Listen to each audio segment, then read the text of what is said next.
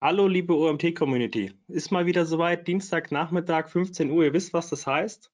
Ein neues Webinar steht bei uns in den Startlöchern und heute darf ich den Maurice Marinelli begrüßen. Schön, dass du da bist, Maurice. Freuen uns. Äh, Maurice ist äh, Geschäftsführer der Agentur Webstube und wird uns heute was zum Thema SEO für Shopify erzählen und erklären. Sind schon sehr gespannt ähm, auf deine Ausführungen gleich. Für alle Teilnehmer, die zum ersten Mal bei einem Webinar bzw. bei einer Live-Aufzeichnung bei uns dabei sind, ihr könnt während des Vortrages Fragen in den Chat stellen. Die Fragen werde ich dann sammeln und im Anschluss mit dem Maurice zusammen besprechen. Das heißt, wenn irgendwas unklar ist oder ihr noch ähm, ja, weiterführende Informationen oder eine Frage habt, schreibt sie gerne direkt in den Chat. Da geht nichts verloren. Ähm, Maurice braucht ungefähr so, eine, so 40, 45 Minuten, haben wir gerade eben gesprochen. Da haben wir noch ausreichend Zeit, um alle Fragen im Anschluss zu besprechen. Dann Maurice, übergebe ich das Wort an dich, wünsche dir viel Spaß und wir hören uns dann im Nachgang nochmal. Yes. Bildschirm wird übertragen, oder? Jawohl, das passt alles. Alles klar. So, dann ähm, Marcel, vielen, vielen Dank für das kurze Intro. Ähm, wie gesagt, mein Name ist Maurice Marinelli. Ich stelle mich gleich noch ein bisschen näher vor und was wir machen. Ähm, ich würde aber gern direkt reinstarten, weil keiner mag ein Webinar, wo am Anfang nur viel geredet wird und nichts gezeigt wird. Deswegen ähm, würde ich euch einmal kurz die Agenda zeigen. Was machen wir heute und was habt ihr zu erwarten? Ich will euch grundsätzlich zeigen, welche Schritte wir in der Praxis bemerkt haben, die wirklich für Organic Search Revenue in Shopify Shops durch SEO sorgen. Dann will ich auch noch mal kurz darauf eingehen, welche Fallen und welche Denkfehler es gibt bezüglich Shopify SEO. Und dann ganz am Ende, damit auch äh, jeder drin bleibt, bis zum Schluss will ich noch einen kurzen Quick Win vorstellen, mit dem man schnell mehr Traffic auf den Shop bekommt. Kurz zu mir, wie gesagt, ich halte das ähm, kurz. Ich bin Gründer und Geschäftsführer der Webstube GmbH. Wir sind eine Agentur, die sich rein auf E-Commerce SEO spezialisiert hat. Und da wiederum ist unser Spezialgebiet Shopify. Da haben wir in den letzten Monaten und Jahren einige coole Cases ähm, gehabt, aus denen ich euch auch gleich ein paar Anekdoten erzählen kann und sagen kann, was in der Praxis dann auch wirklich äh, funktioniert. Wir sind eine Remote-Agentur. Wir sind in der Nähe von Schwäbisch Hall. Der eine oder andere äh, wird es raushören. Und hier drin sind wir nochmal aufgeteilt, wie gesagt, in unserer äh, Agentur in die Bereiche On-Page, Off-Page und PR. So, kleiner, kleine Sache am Anfang. Ja, dieser Vortrag heißt nicht, Deutschland sucht das beste Shop-System für SEO, sondern so machen Shopify-Shops organischen Umsatz. Ich weiß, dass viele SEOs hier drin sind, die ich sehr, sehr schätze. Danke für den Support an der Stelle, auch im Vorfeld. Ähm, und mit denen hatte ich auch schon die ein oder andere Diskussion, was das generelle oder was die generelle Funktionalitäten ähm, von Shopify hinsichtlich SEO angeht. Ja, und ich bin d'accord damit, dass wir uns darauf einigen, dass wir sagen, für Advanced SEO ist Shopify jetzt nicht ideal, aber man muss auch dazu sagen, bei der gleichen Diskussion in der üblichen Größe von Shopify-Shops kommen diese Dinge auch selten zum Tragen. Das heißt, man muss sich im Vorfeld immer bewusst machen, wenn man in diese Diskussion reingeht. Brands nutzen Shopify nicht, weil es geil ist für SEO, sondern aus anderen Gründen, weil Shopify in anderen Bereichen einfach sehr, sehr stark ist. Nichtsdestotrotz funktionieren Shopify-Shops sehr, sehr gut in der Suche und das will ich euch mal zeigen. Hm. Ich habe jetzt über die Jahre in sehr, sehr viele Accounts reinschauen können und ich habe von gar keinen Umsatz bis fast mittlere sechsstellige Umsätze in Shopify-Shops ähm, tatsächlich schon alles gesehen. Ich will einfach nur zeigen, dass, ähm, wie gesagt, Shopify-Shops in der Suche sehr, sehr gut funktionieren können, wenn man die ein oder andere Sache beachtet. Klar, hier an der Stelle ist auch äh, teilweise Branded Traffic dabei. Nichtsdestotrotz kommt ein Großteil des Umsatzes von den Shops, in die ich reingeschaut habe, tatsächlich auch durch Kategorieseiten-Rankings zustande, wo dann auch später der monetäre Wert begraben ist. So, erster Punkt beziehungsweise der erste Teil von meinem Webinar ist eben Schritt für Schritt zum organischen Umsatz mit SEO für Shopify Shops. Ja, was ist Zuerst mal, was ist generell wichtig, um Erfolg zu haben im E-Commerce SEO? Ja, das gilt nicht nur für Shopify, aber ist an der Stelle einfach extrem wichtig zu verstehen. Nur so kann es funktionieren. Zuallererst, und das gilt natürlich für jeden Marketingkanal, man braucht ein funktionierendes Produkt hinsichtlich Product Market Fit. Ja, ein Produkt, das vorher schon via Ads oder anderen Kanälen nicht funktioniert hat, es keine Traktion gekriegt hat über, über andere Marketingkanäle, ist dementsprechend auch kein Fall auf jeden Fall für ähm, Shopify. Und ehrlicherweise muss man als äh, SEO auch dazu sagen, die organische Suche ist jetzt nicht unbedingt der ideale Kanal, um das zu validieren, weil man gerade als anfängliches äh, Startup dann auch relativ schnell austrocknet. Andere Sache ist, das Mindset im E-Commerce, vor allem im Bereich D2C, ja, SEO für Online-Shops ist keine Insellösung und auch nicht mal nebenher implementiert. Es erfordert Zeit, es erfordert Commitment und wer als Gründer, egal ob es intern oder, oder extern, ähm, macht, keine Zeit dafür aufwenden kann, zumindest mal in den Onboarding-Phasen oder in den anfänglichen Phasen, ähm, der wird sich relativ schwer tun, da was Gutes hinzukriegen in der Suche. Und dann auch eine essentielle Sache im Vorfeld ist es wichtig zu verstehen, in welche Bereiche muss ich mit einer anständigen E-Commerce SEO-Strategie eigentlich eingreifen. Ja? Weil als verantwortliche Person für SEO muss man wissen, man steht eigentlich immer zwischen den Stühlen. Ich sage immer, Minimum die Hälfte von unserer Arbeit ist Diplomatie, weil wir agieren zwischen verschiedenen Stakeholdern in so einem, ähm, ja, in einem, in E-Commerce-Case. Da ist das Produktmanagement, da ist das Performance Marketing, da ist die IT, da können auch äh, Testing-Agenturen sein, da ist das Branding mit drin. Teilweise, wenn wir in den PR-Bereich mit reingehen, da ist das E-Mail-Marketing ähm, mit drin. Und hier gilt es einfach im Vorfeld schon zu verstehen, dass dem so ist und diese Rolle wahrzunehmen, aber auch anzunehmen. Und wenn ihr euch das bewusst macht und von vornherein erstmal die richtigen Leute an den Tisch setzt, bevor man sowas losstößt, garantiere ich euch, erspart ihr euch sehr viel Zeit und Ärger hinterher. So, ähm, was sind die Erfolgsfaktoren in der Praxis? Ja, wir gehen, keine Sorge, das ist nicht alles, wir gehen da jetzt gleich nochmal detailliert drauf ein.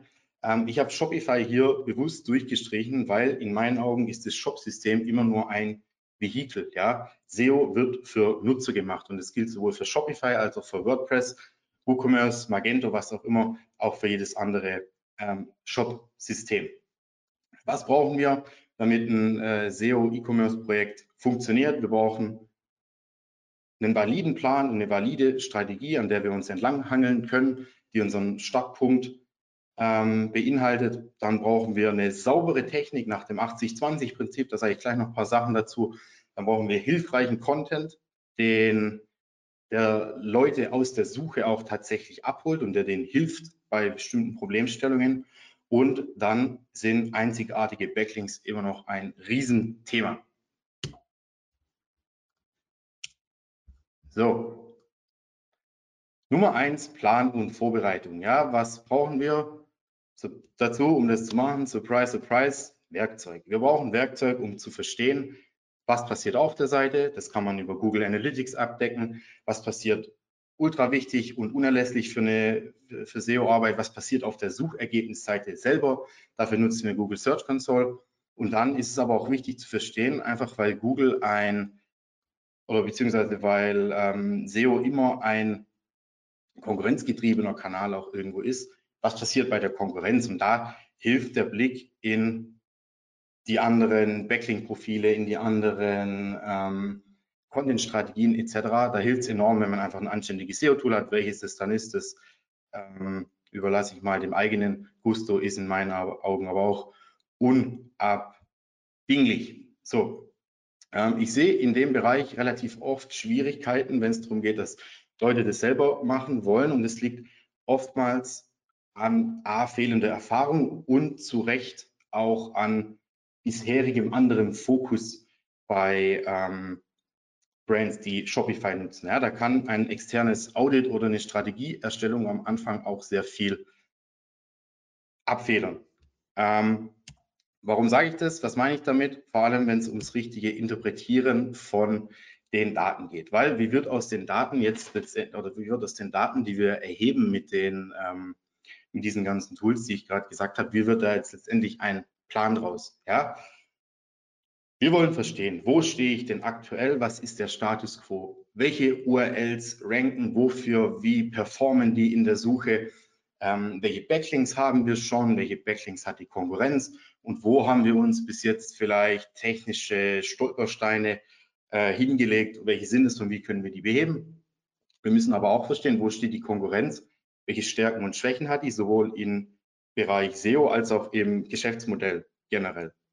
Ähm, dann zwei Projektmanagement, technische Sachen auch im Vorfeld einfach sehr wichtig abzuklären, um auch den Zeitrahmen abzustecken, den man sich dafür ähm, selber bereithält, ist, welche Ressourcen stehen mir zur, äh, zur Verfügung.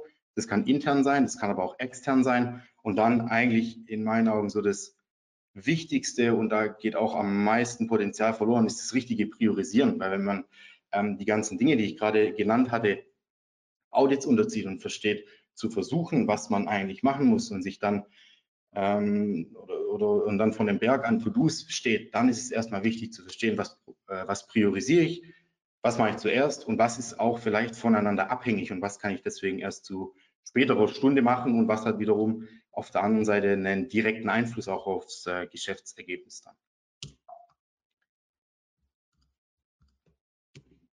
So, dann äh, erste Teil der Umsetzung. Tatsächlich ähm, wir sind angewiesen im Bereich SEO auf eine saubere Technik und vernünftiges On-Page SEO. Ja, aber hier auch ein kleiner Disclaimer, deswegen habe ich am Anfang gesagt 80-20. Gerade beim Bereich On-Page kann man immer, immer, immer weiter optimieren, weiter optimieren und kommt aber eigentlich selten zu einem finalen Ziel. Ja, man kann das schon immer mal wieder forcieren. Ähm, das aber permanent zu machen in der Größenordnung, wo wir uns bewegen. Selten zielführend und frisst auch relativ viele Ressourcen. Was ist deshalb wichtig? Ähm, hier auch eher der 80-20 Ansatz gefragt. Ja? Worauf sollte man sich fokussieren? On-Page Basics müssen sitzen. Ja? Damit meine ich das SEO-Handwerkszeug. Handwerks, SEO-Handwerkszeug sind Überschriften, Strukturen, Bilder, SEO, gescheite Metadaten, eine anständige Keyword-Recherche und so weiter. Ähm, die Sachen, auf die kann ich zeitbedingt jetzt hier nicht komplett eingehen, aber das gehört einfach dazu, ähm, eine, ja, eine saubere Basis zu schaffen für das Ganze. Dann äh, ein Punkt, wo meiner Meinung nach in diesem Bereich auch die häufigsten Fehler tatsächlich passieren, ist oder sind die Kategoriestrukturen. Ja? Jeder legt in einem Shop kreuz und quer aus Eigennutzen in Anführungszeichen Kategorien an für seine Zwecke. Ja? Das können Paid äh, das können Paid Ads, Landing Pages sein, das können duplizierte Collection-Seiten fürs Testing sein, Testing sein und so weiter.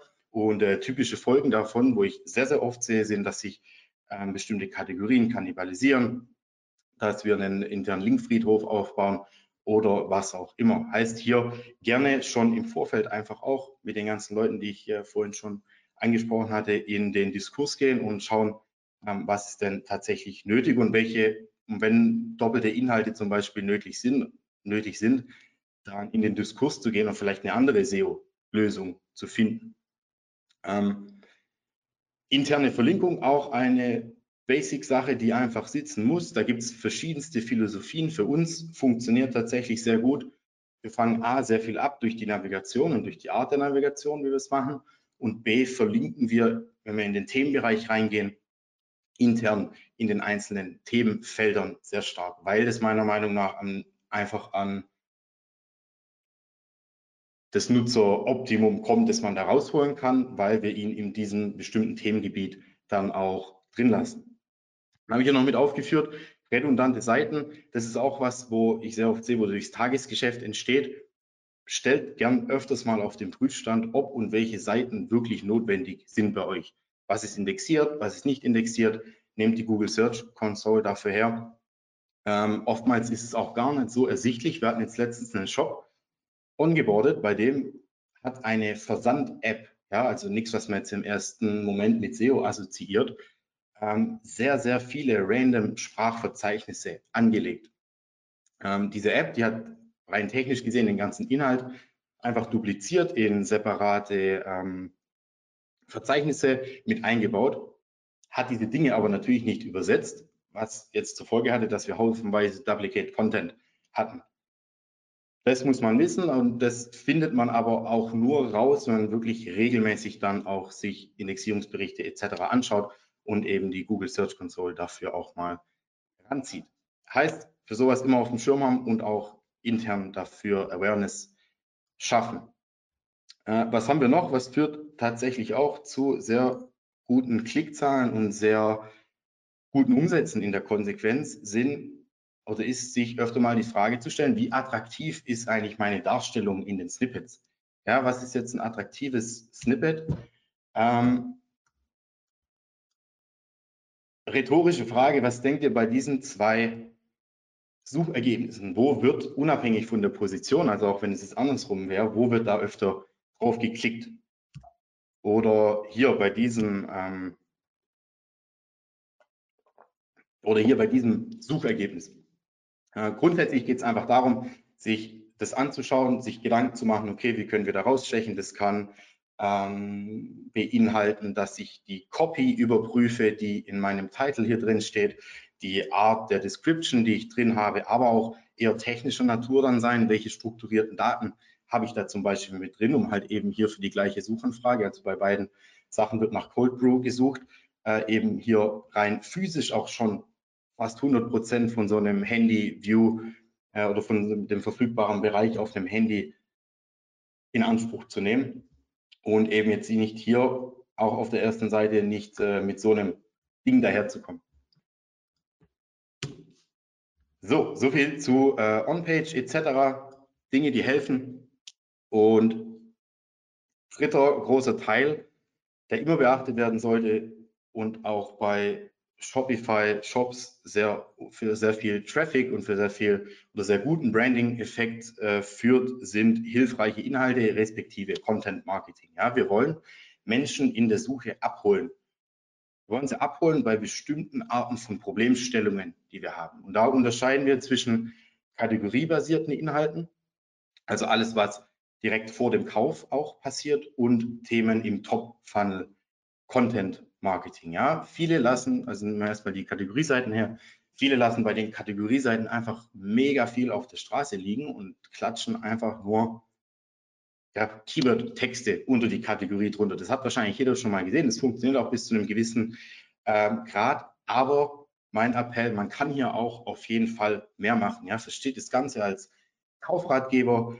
Fragt mal bei eurem Support nach, welche kaufrelevanten Dinge werdet ihr hier immer wieder gefragt. Und wenn ihr das mit den richtigen Keywords anreichert und meinetwegen da einen, äh, da einen Text draus baut und den einigermaßen ansehnlich unter die Kategorie mit drunter nehmt, dann seid ihr meiner Meinung nach besser aufgestellt als 60, 70 Prozent der Online-Shops, die ich mir angeschaut habe. Zu diesem Thema. Ähm, dann gibt es aber auch noch, gerade schon angesprochen, den Bereich Top Funnel Content Marketing. Ja, ein Beispiel von unserem Kunden, wo wir versuchen, Themenrelevanz zu erzeugen. Kann durch einen Ratgeber, durch einen Blogbereich, durch ein Magazin, wie auch immer man das nennen mag, eben entstehen. Der Kunde, der verkauft Kaffee und wir haben hier wirklich Ratgeber rund um diese Themenwelten. Welche Kaffeesorten gibt es? Wie viel Kaffee darf, sollte man trinken?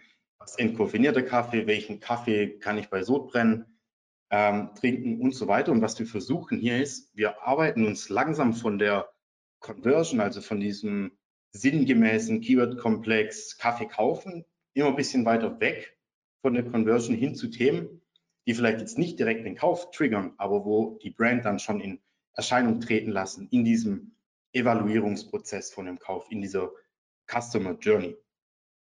Dann äh, gilt selbstverständlich, wenn ihr anfangt, mit Bloggen, mit einem Magazin, mit Content Marketing, was auch immer. Ähm, es gilt immer Qualität vor Quantität, ja. Aber für mich, und das haben wir jetzt auch gelernt durch die ganzen Projekte, Content Velocity, also die Geschwindigkeit, mit der man Content aufbaut, ist mitentscheidend. Warum? A, bist du für ein Thema nicht relevant, weil du ein, zwei oder drei Blogartikel dazu geschrieben hast.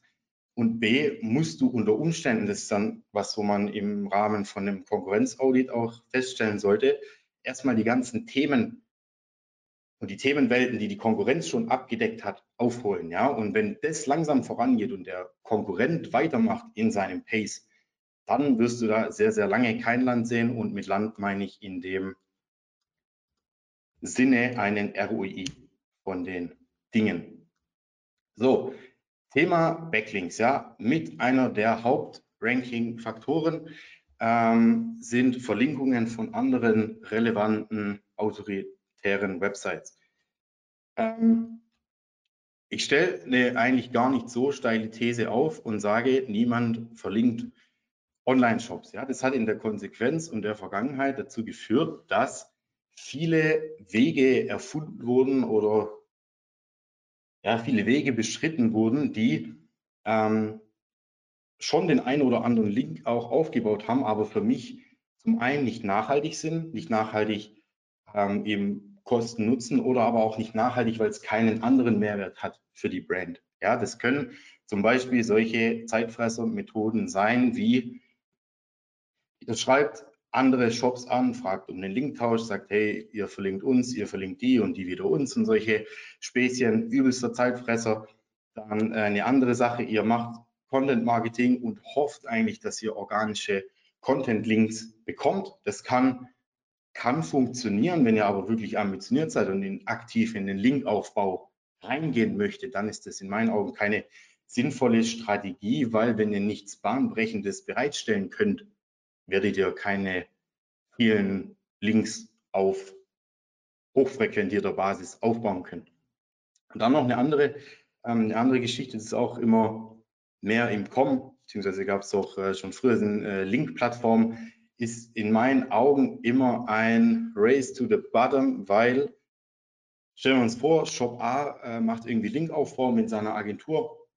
Die Agentur kauft um 500 oder 600 Euro einen Link von der Link-Plattform, was macht der vor allen Dingen in kompetitiven Bereichen, was macht der ähm, Konkurrent B, der entweder auch einen pfiffigen SEO bei sich sitzen hat oder eine Agentur, die bestenfalls monitort, welche Backlinks die andere, äh, die Konkurrenten aufbauen. Die kaufen sich diesen Link einfach nach. Somit ist, ist dieser ganze Effekt, der dadurch hätte entstehen sollen, eigentlich hops.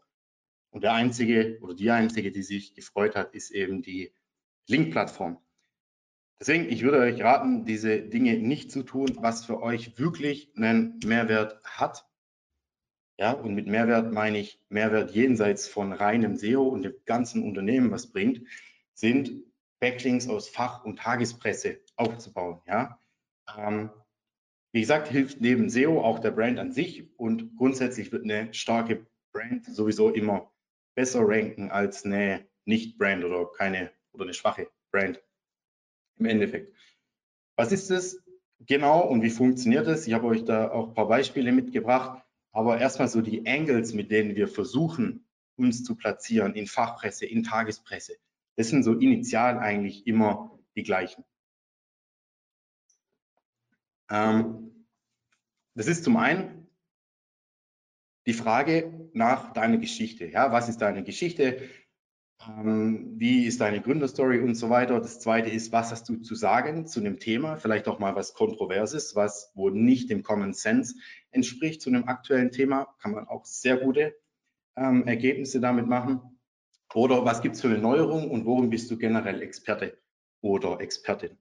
Und in der, wenn man das aktiv ausführt, ja, das ist natürlich immer sehr abhängig davon, welchen Case man vor sich hat, aber in der Praxis kann es dann folgendermaßen aussehen. Also hier ein kleines Beispiel. Im, äh, wann war das? Am 1. August hat sich bei PayPal was in der Gebührenrechnung geändert. Keine Ahnung, lange Geschichte. Wir haben jedenfalls einen Kunden, wo wir im Linkaufbau dazu betreuen haben und wir haben versucht, diesen Faktor Zeit und zeitliche Brisanz eben für uns zu nutzen und haben quasi durch den durch das Sprachrohr dieses, äh, dieses Kunden bestimmten Online-Magazin gepitcht, dass wir dazu eine Expertenmeinung haben, dass wir dazu ähm, eine, eine Neuerung haben, dass wir dann einen Rechner dazu haben und wurden tatsächlich in der Konsequenz auch von vier oder fünf sehr, sehr guten und sehr renommierten, sowie der Internet World hier ähm, Websites auch gefeatured mit coolen Do-Follow-Backlinks. dann eigentlich so der Klassiker, was echt immer funktioniert, ist, geht mit eurer Gründerstory raus. Ja, wir haben hier zum Beispiel mit ähm, mein BAföG, das ist kein Shopify-Shop, funktioniert aber genau gleich, eben einen Case, wo wir sehr viel gemacht haben. Das ist nur ein Beispiel bei deutsche Startups, wo wir einfach gezeigt haben, hey, wie war denn jetzt so euer Weg von äh, ja, vom, vom Studium letztendlich bis heute? Ähm, funktioniert sehr gut. Jetzt äh, auch diese Woche zum Beispiel mit äh, Snox. Da bietet sich das natürlich noch mal ein bisschen mehr an. Je größer man ist, desto mehr Traktion gewinnt man da auch. Aber bevor jetzt jemand kommt und sagt, mit solchen Meldungen ist es relativ einfach, nochmal kleiner Disclaimer, dass man kein Millionen-Business haben muss, um gefeatured zu werden. Ja, das ist ein, auch ein Kunde von uns, ähm, beziehungsweise ist ein Beitrag über einen Kunden von uns von der Hauptdomain der IHK. Ja, das sind keine gekauften Ergebnisse, sondern das ist tatsächlich das Produkt von konsequenter und ehrlicher digitaler Pressearbeit und Kontakte zu bespielen. Ähm, heißt für mich, Ausreden, warum solche Verlinkungen nicht funktionieren sollten, eher semi, weil es gibt tatsächlich nicht zu klein, wenn man die richtigen Angles nutzt. Ja, wir hatten zum Beispiel vorhin, äh, war eine, eine, eine, Kundin von uns, die vertreibt Bio-Zahnpulver. Die war heute Morgen in einem Gespräch mit einem Redakteur, Redakteur der Wirtschaftswoche. Heißt, ähm, das ist natürlich schon ein bisschen arg weit voneinander weg, aber wir sehen trotzdem auch nicht unmöglich und es geht einfach grundsätzlich darum, dass man ja die relevante Schnittmenge für diese Themen einfach findet. Heißt, für Linkaufbau seid kreativ, verkauft euch, verkauft eure Story, eckt auch mal an, wo es nötig ist und wo es vertretbar ist natürlich. Seid mutig und dann werdet ihr safe Links bekommen, egal wie groß oder klein ihr seid, die jetzt euch nicht nur für SEO helfen, sondern die euch auch richtig geil positionieren und euch als Brand auch einfach weiterbringen. Hm. So, das waren die Bausteine, die dazu führen, dass Shopify-Shops generell Umsatz in der Suche machen. Kommen wir zum zweiten Teil. Das sind häufige Fallen, Stolpersteine, aber auch Denkfehler, was die Optimierung von Shopify-Shops für SEO angeht. So, erste werde ich auch fast immer in den ersten Gesprächen gefragt, was ist mit SEO-Apps? Ja, meine Meinung, es gibt sie zahlreich und die meisten sind echt unnütz.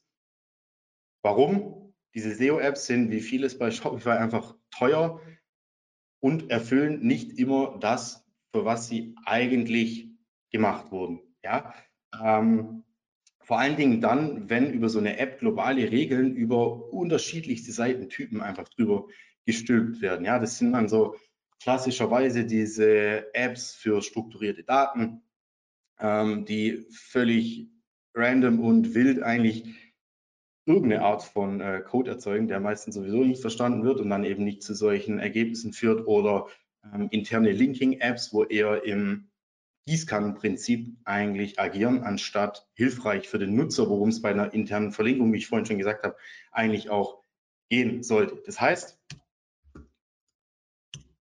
das heißt, ne jetzt, so jetzt heißt, äh, für SEO oder beziehungsweise wir nutzen in der Praxis für SEO de facto keine Apps. Ja? Und die ganzen Basics ähm, wie Alttext, interne Verlinkungen, Metadaten und so weiter, glaubt mir, es lohnt sich wirklich, das auf den wichtigen Seiten manuell zu pflegen. Ja, wie gesagt, wir äh, machen das alles händisch und nutzen keine SEO-Apps und dann ähm, könnt ihr euch vorstellen, dass wir die Apps auch durchgetestet haben, aber die tatsächlich nicht gut getaugt haben. Auch aus dem Grund, den sage ich jetzt gleich, äh, immer gern auf Apps verzichten, ja, wegen den Ladezeiten. Shopify hat nicht unbedingt den cleansten Code, das wissen wir, aber ab Werk ist ein Shopify-Shop auf jeden Fall konkurrenzfähig. Ja, was verursacht aber in der Realität die Probleme bei Ladezeiten von Shopify-Shops? Das sind ehrlicherweise der oder die Anwender. Mein Dozent hat immer dazu gesagt, das ist ein Layer 8 Problem. Ja, das sind dann so Klassiker, einfach viel zu große Bilder, ähm, lazy, kein Lazy Loading auf den Kategorieseiten implementiert und lauter solche Sachen, wo das Shop-System eigentlich ad hoc gar nichts dafür kann. Und dann auch Anwenderproblem, ganz klarer Fall, sind und der allergrößte Faktor für die Ladezeiten sind einfach Apps. Ja? Also stell dir vor, du installierst eine App, die taugt nichts, so wie die, äh, so wie ich gerade schon gesagt habe, so eine SEO-App zum Beispiel, und dann deinstallierst du die wieder. Ja? Dann bleibt dieses Skript aber trotzdem vorhanden und wird beim Laden von der Seite nochmal aufgerufen. Und das sorgt einfach Ladezeit. Ähm, ergo, wenn man eine App genutzt hat, nicht mehr will oder braucht oder wie auch immer, muss man den installierten Code von dieser App ausfindig machen und dann auch wieder händisch löschen. Ja, das ist, ist halt einfach so. Ähm, wie kann man das umgehen? A, bitte vorsichtig sein bei der App-Auswahl. Ja, man muss nicht jede App, die fünf Bewertungen hat, austesten und dann wieder rauslöschen, weil das führt eben genauso zu solchen Dingen, die ich gerade gesagt habe. Ähm, und wo ich die Erfahrung gemacht habe, wirklich eine ganz simple Dokumentation kann so vielen Leuten so viel Ärger später ersparen, wenn man zum Beispiel hergeht und sagt, man hat jetzt einen Job, vor allen Dingen, wenn mehrere Leute und mehrere Agenturen an einem Job arbeiten, dass man sagt, okay, äh, wir machen eine simple Excel-Liste, welche App wurde von wem, aus welchem Grund genutzt und wann wurde sie gelöscht und wurde der Code wieder deinstalliert. Weil Oftmals ist es einfach so, wir im Anfang vom Projekt stelle ich die Frage, welche von den Apps nutzt ihr aktiv, welche braucht ihr, welche nicht. Äh, dann weiß keiner Bescheid und wir müssen quasi erstmal rausfinden, wer hat es aus welchem Grund da rein äh, installiert. Ähm, braucht A Zeit und B Ladezeit auch noch dazu. So, dann, äh, das würde ich eher unter ja, keine Falle, aber habe ich jetzt auch schon gesehen und haben wir auch schon ausprobiert. Ähm, wenn man sich tiefer ein bisschen mit SEO auskennt, ja, dann könnte man sagen, man möchte manche Seiten nicht in der Suche haben. Zu Recht auch und stoßt dann über kurz oder lang über das ähm, Thema Sitemap. Bei Sitemaps ist es bei Shopify so, die sind, sorry, äh, die sind bei Shopify ab Werk nicht editierbar. Das heißt, jede Seite, die er erstellt, wird automatisch in die Sitemap mit reingenommen. Das heißt, die Sitemap enthält auch für eine Suche irrelevante, irrelevante Seiten wie ein Impressum oder eben andere äh, Seiten, die ihr nicht bei Google auffinden wollt. Es gibt einen Workaround, wie gesagt, wir haben das auch schon getestet, aber der ist mit sehr hohem manuellen Aufwand verbunden. Ja, da kann man quasi eine manuelle Sitemap anlegen und die alte weiterleiten und die neue Sitemap in ähm, Google hinterlegen. Das ist aber mit unfassbar viel äh, hohem manuellen Aufwand verbunden und da ist in den meisten Fällen, wie gesagt, wir reden hier nicht von idealo.de oder sowas mit Millionen von URLs, sondern von einem typischen Shopify-Shop, da ist der Kostennutzen einfach nicht da, was den SEO-Impact später auch eingeht und das sind Sachen, die muss man sich ähm, immer vor Augen halten. So, Bereich Content Marketing, wo macht es euch SEO da richtig schwer? Das sind oder das ist die Default-Textwüste, die ihr einfach im Content-Bereich nur rauskriegt. Ja? Ähm, das Standard-Blog-Layout, ich zeige gleich, was ich damit meine, ist bei Shopify einfach nicht ideal. Ähm, es bessert sich langsam. Nichtsdestotrotz muss man sehr viel manuelle Arbeit reinstecken, um ein Content-Stück, das man sich hart erarbeitet hat und das vielleicht auch inhaltlich sehr gut ist, visuell so darzustellen, dass es eine reelle Chance hat, auch zu performen, weil das sind auf jeden Fall immer zwei Dinge. Ja? Was ist inhaltlich in so einem, äh, ja, oder was ist inhaltlich geboten in, äh, in diesem Content und wie stelle ich das später visuell dar? Das heißt, hier lohnt sich einfach extrem Arbeit reinzustecken. So, kleine nochmal rhetorische Frage. Was denkt ihr, welcher von beiden Textauszügen gehört zu einem Shopify Shop? Ich löse es auf, äh, beide. Was ist aber der Unterschied? Ja, hier links haben wir eine Eigenentwicklung gemacht mit Hinblick auf Conversion-Optimierung in Anführungszeichen. Ja, einfachste Module erstmal hinzugefügt, die dieses ganze Ding im Gegensatz zu dieser rechten Textbleiwüste, wie auch immer, einfach angenehmer und mehr snackbar machen. Ja, wir haben eingefügt einen Call to Action hier unten. Wir haben UX-Elemente wie ein Inhaltsverzeichnis eingefügt. Wir haben Trust-Elemente wie eine Autorenbox. Wir haben Social, Social Sharing Buttons etc. Ähm, eingefügt. Alles, was hilft, um diesen Inhalt auch, wie gesagt, so an den Start zu bringen, dass er eine reelle Chance hat, auch mehr als drei Sekunden dann äh, gelesen zu werden und dass die Leute dann wieder abspringen. Alles, was hilft, den Content dann auch in irgendeiner Form zu monetarisieren. Wie gesagt, es muss nicht in erster Linie ein äh, Buying Call to Action sein wie hier, sondern es kann auch ein E-Mail-Pop-up sein. Hilft. Hier lässt sich aber extrem viel rausholen und das ist einfach was, wo ich euch ans Herz legen würde. Investiert ein bisschen Zeit und Mühen ähm, rein, weil, wenn wir ehrlich sind, das hier liest sich keine Sau durch.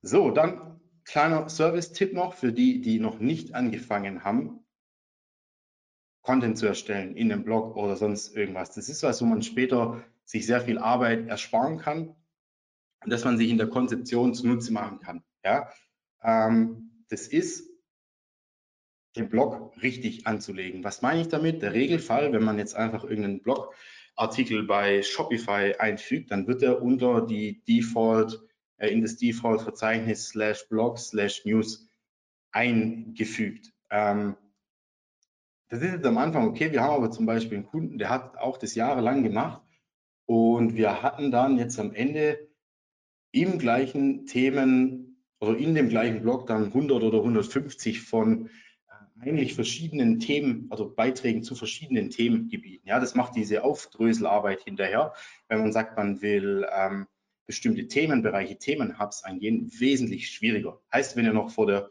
Entscheidung steht, macht, äh, ob ihr einen Blog anlegt, dann denkt euch vorher die Themengebiete aus, in denen ihr aktiv werden wollt und fügt dann einzelne Blogs hinzu. Wichtig, bitte gut zuhören, wenn ihr schon Inhalte habt und Inhalte schon publiziert habt, dann ändert jetzt nicht mehr die URLs oder den zugewiesenen Blog, weil das in der Konsequenz die URL äh, ändern würde bei den bisherigen Artikeln. Sonst führt es nur zu Chaos und verlorenen Rankings. Wie gesagt, das nur, wenn ihr ähm, damit anfangen wollt.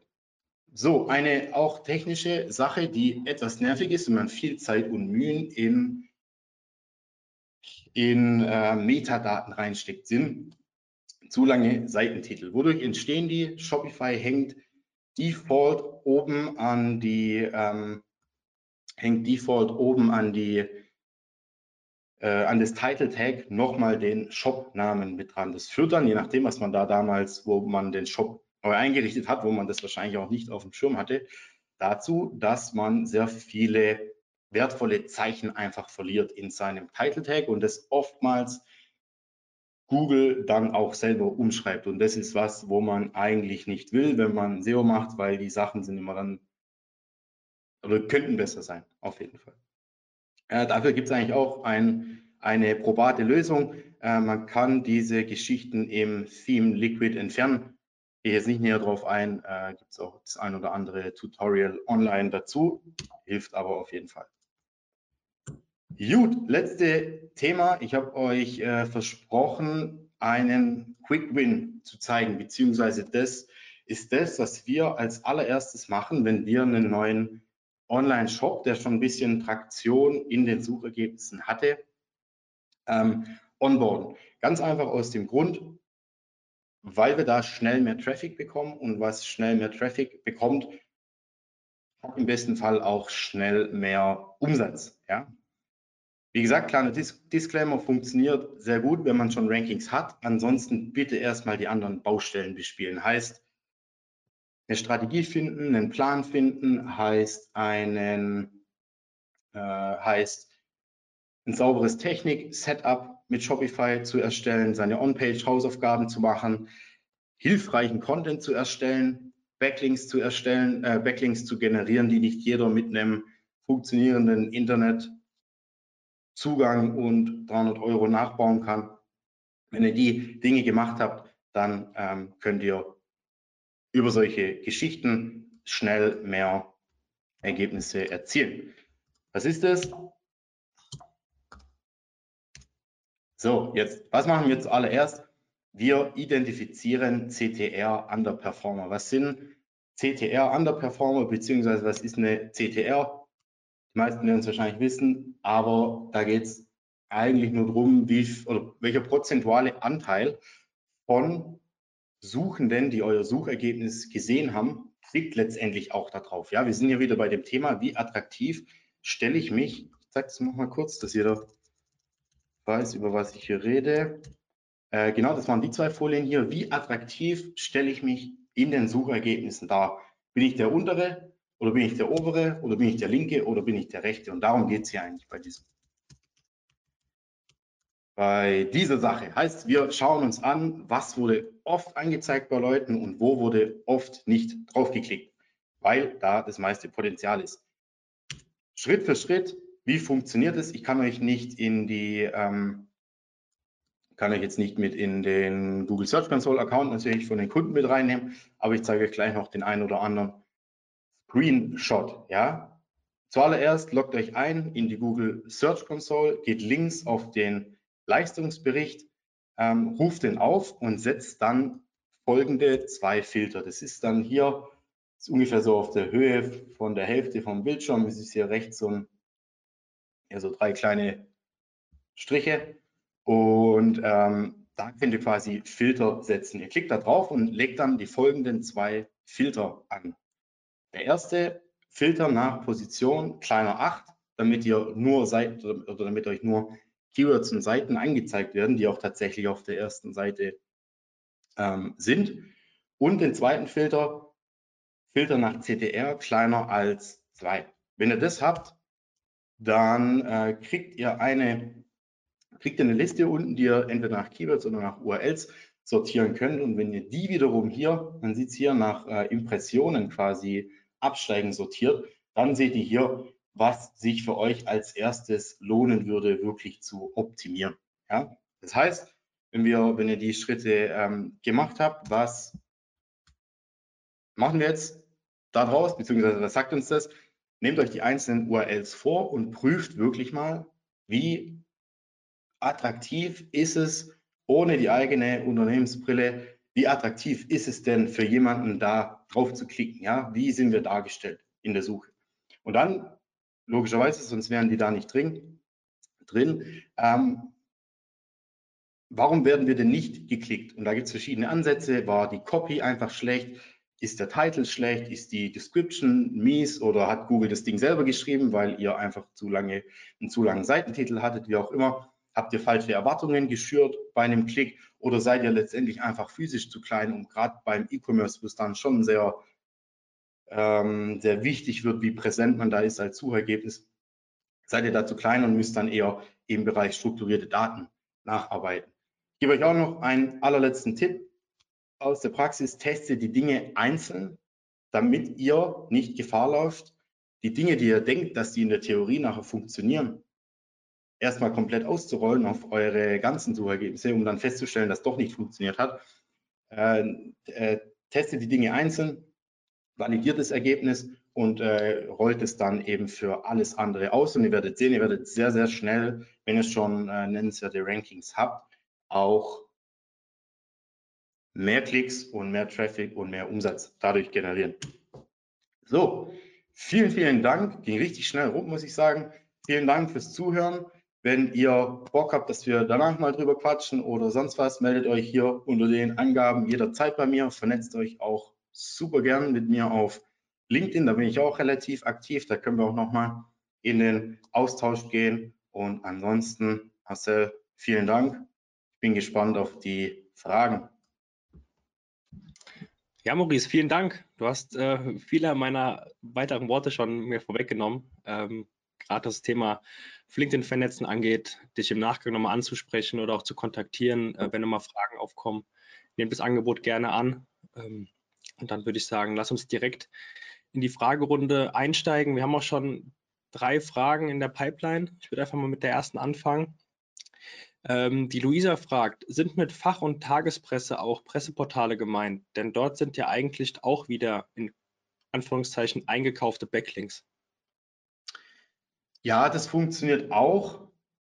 tatsächlich, aber ich sag mal, die Conversion Rate in dem Sinne, wenn man das jetzt einfach plump, entschuldige den Ausdruck, in ein Presseportal mit reinhaut, ist nicht so gut. Ja, also gerade so wie ich das wahrnehme in diesem deutschsprachigen Raum, hängt es schon sehr viel von der persönlichen Bindung zu den Journalisten letztendlich auch ab, was dann gefeatured wird und was nicht. Und es ist auch ehrlicherweise in den seltensten Fällen, wenn man mal so eine Pressemitteilung ausarbeitet, so, dass die dann direkt so übernommen wird. Ja, wenn das geil ist und da gibt es halt eben verschiedene Methoden, das geil zu machen, dann äh, nehmen sich die Journalisten und Journalistinnen sich das raus und kommen dann aber aktiv nochmal auf euch zu und sagen, hey, ähm, vielleicht in dem Bereich bräuchten wir noch ein paar mehr Infos oder das würde unsere Leser noch mehr interessieren. Aber jetzt mal, wenn ihr frisch damit reinstartet, ich kenne jetzt euren Fall nicht, würde ich vielleicht so mal die erste Riege an Veröffentlichungen damit abgrasen. Versuchen. Okay. Die nächste Frage. Sollte man die Texte auf den Kategorieseiten unbedingt komplett anzeigen oder kann man ihn auch einklappen? Ich würde es ausgeklappt lassen, tatsächlich. Also ich würde jetzt nicht Gefahr laufen, dass Google aus irgendwelchen technischen Hintergründen nicht versteht und oder das nicht öffnen kann oder was auch immer ähm, und dann Gefahr laufen, dass das nicht mit in die oder nicht mit als relevant gezählt wird für deine Kategorieseite. Und wenn du es so machst, wie ich es vorhin gesagt habe, dass du eben anhand von realen Supportdaten hergehst und diesen Text erstellst, dann kannst du dich mit dem Text auch sicherlich präsentieren wenn nicht, dann, ähm, also wenn es jetzt so eine ellenlange Textwüstenlatte ist, dann würde ich es trotzdem anzeigen lassen. Aber wenn du den Weg gehst, sollte sich das auf jeden Fall ergeben. Okay. Kurz nochmal ein Hinweis an alle. Ihr könnt natürlich nach wie vor noch Fragen stellen. Es kam jetzt nach dem Vortrag bisher keine weitere rein. Wir haben jetzt noch einen in der Pipeline, aber wenn ihr noch mal irgendwie eine Rückfrage habt oder auch etwas anderes zum Thema SEO für Shopify habt, ähm, es gerne in, in den Chat rein und wir werden es jetzt noch besprechen. Die nächste Frage kommt vom Fabian. Er fragt, wie kann man das Blog-Layout von Shopify ange wie kann das Blog-Layout von Shopify angepasst werden und zum Beispiel Autorenbox und Inhaltsangabe hinzugefügt werden? Ja, gibt mehrere Wege. Ist die Frage auf A, wie viel Aufwand willst du dahinter, welches welche Ressourcen hast du intern bei dir? Ähm, wir lösen das über eine Eigenentwicklung tatsächlich. Also es ist ein Template, wo wir dann den Kunden auch zur Verfügung stellen. Ansonsten gibt es auch solche Mittel, wobei ich da echt keine gute Erfahrung damit gemacht habe, das über Pagefly zum Beispiel zu machen, über einen, ähm, yes, äh, einen Editor quasi, also wo man sich die Sachen selber zusammenbauen kann. Sowas wie Elementor ist es ähm, wer sich mit WordPress auskennt.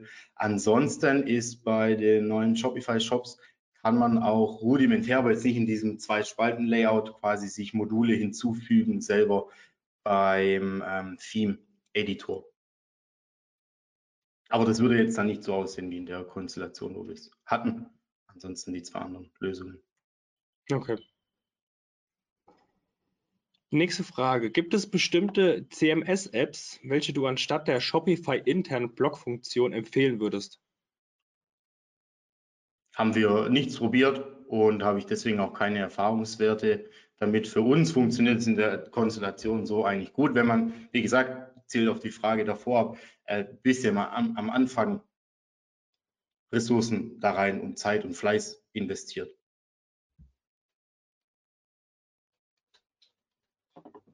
Okay.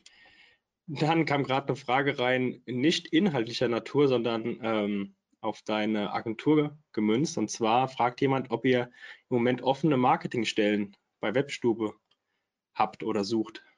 Geil, schreibt mir gerne im Anschluss. Finde ich gut. Gut, ich glaube, das ist Antwort genug.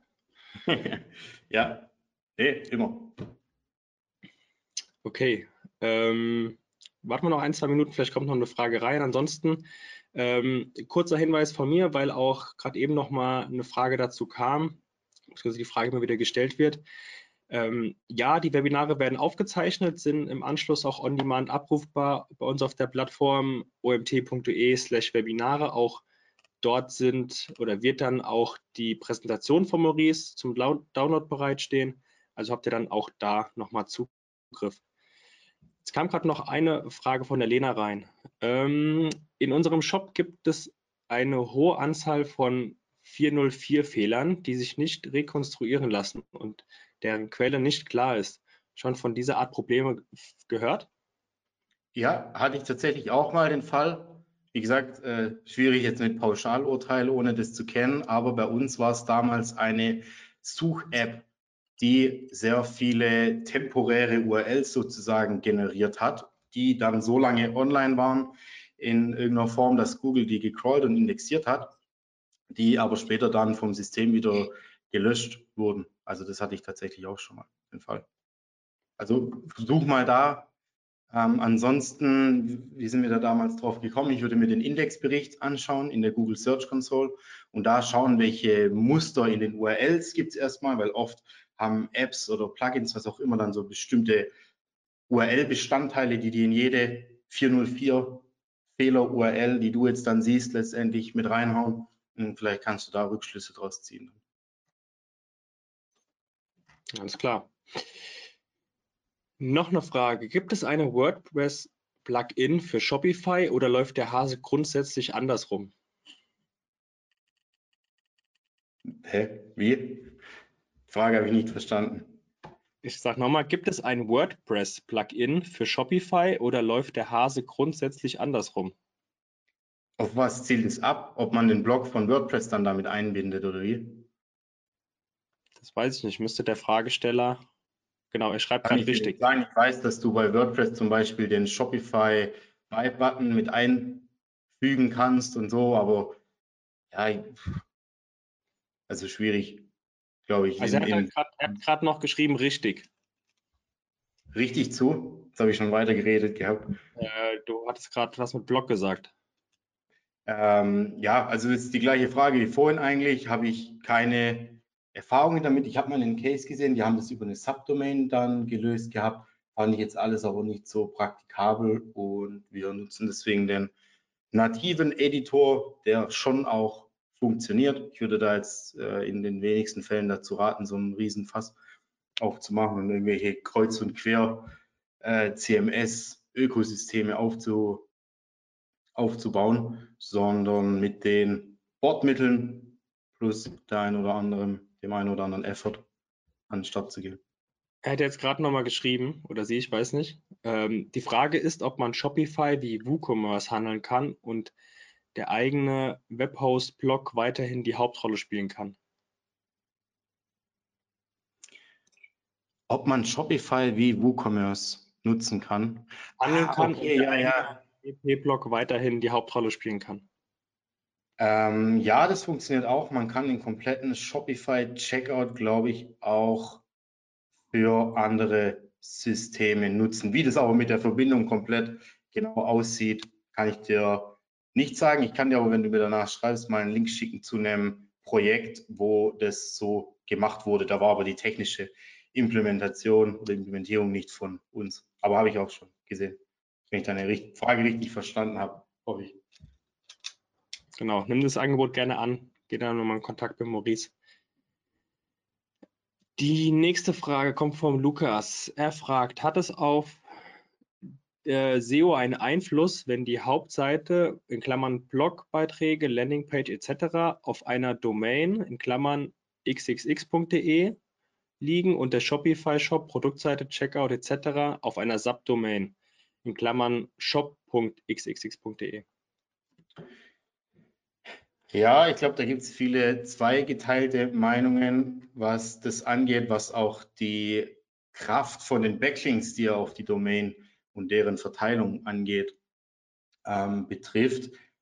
Meiner Meinung nach ja, ich würde diese ganzen Dinge auf einer Domain belassen und dann gegebenenfalls äh, Sachen, die ihr nicht indexiert haben wollt, etc. über ähm, Anweisungen, über robots.txt oder noindex, wie auch immer, in dem Einzelfall dann ausschließen. Okay, dann haben wir jetzt aktuell keine offenen Fragen mehr, haben soweit alles geklärt. Ähm, mit Blick auch auf die Uhr. Ähm, ich denke mal, wenn jetzt nichts mehr weiter reinkommt, müssen wir es auch nicht irgendwie jetzt groß künstlich in die Länge ziehen. Ähm, falls ihr jetzt im Nachgang nochmal, wie gesagt, eine Frage habt, ähm, nehmt das Angebot gerne an, vernetzt euch mit Maurice auf LinkedIn oder schreibt ihm hier an seine Kontaktdaten info.web-stubo.de oder klingelt auch gerne durch. Dann nochmal oh, Maurice. Entschuldigung, Marcel, da ist ein Tippfehler in meiner Nummer drin, das ist 0172, sehe ich gerade. Ungünstig, egal. Ich ändere, ich ändere es in der Präsentation, wo ich dir durchschicke. Genau, genau. Präsentation kriegt er dann. Ähm, Maurice, vielen Dank von meiner Seite aus. Ähm, kann auch viele Lobsagungen von Seiten der Community an dich weitergeben, die in den Chat gestellt wurden. Sehr informatives Webinar, sehr guter Vortrag, sehr gut vorbereitet und auf, ähm, ja, auf, aufgezeigt und die ganzen Probleme und Hilfestellungen. Ähm, Würde mich freuen, wenn du bald wieder Gast bei uns bist. Ansonsten entlassen wir euch jetzt in den Nachmittag. Ähm, wünsche euch alles Gute, bleibt gesund und hoffen, euch bald wieder bei uns begrüßen zu dürfen. Bis dahin, alles Gute. Vielen Dank. Ciao.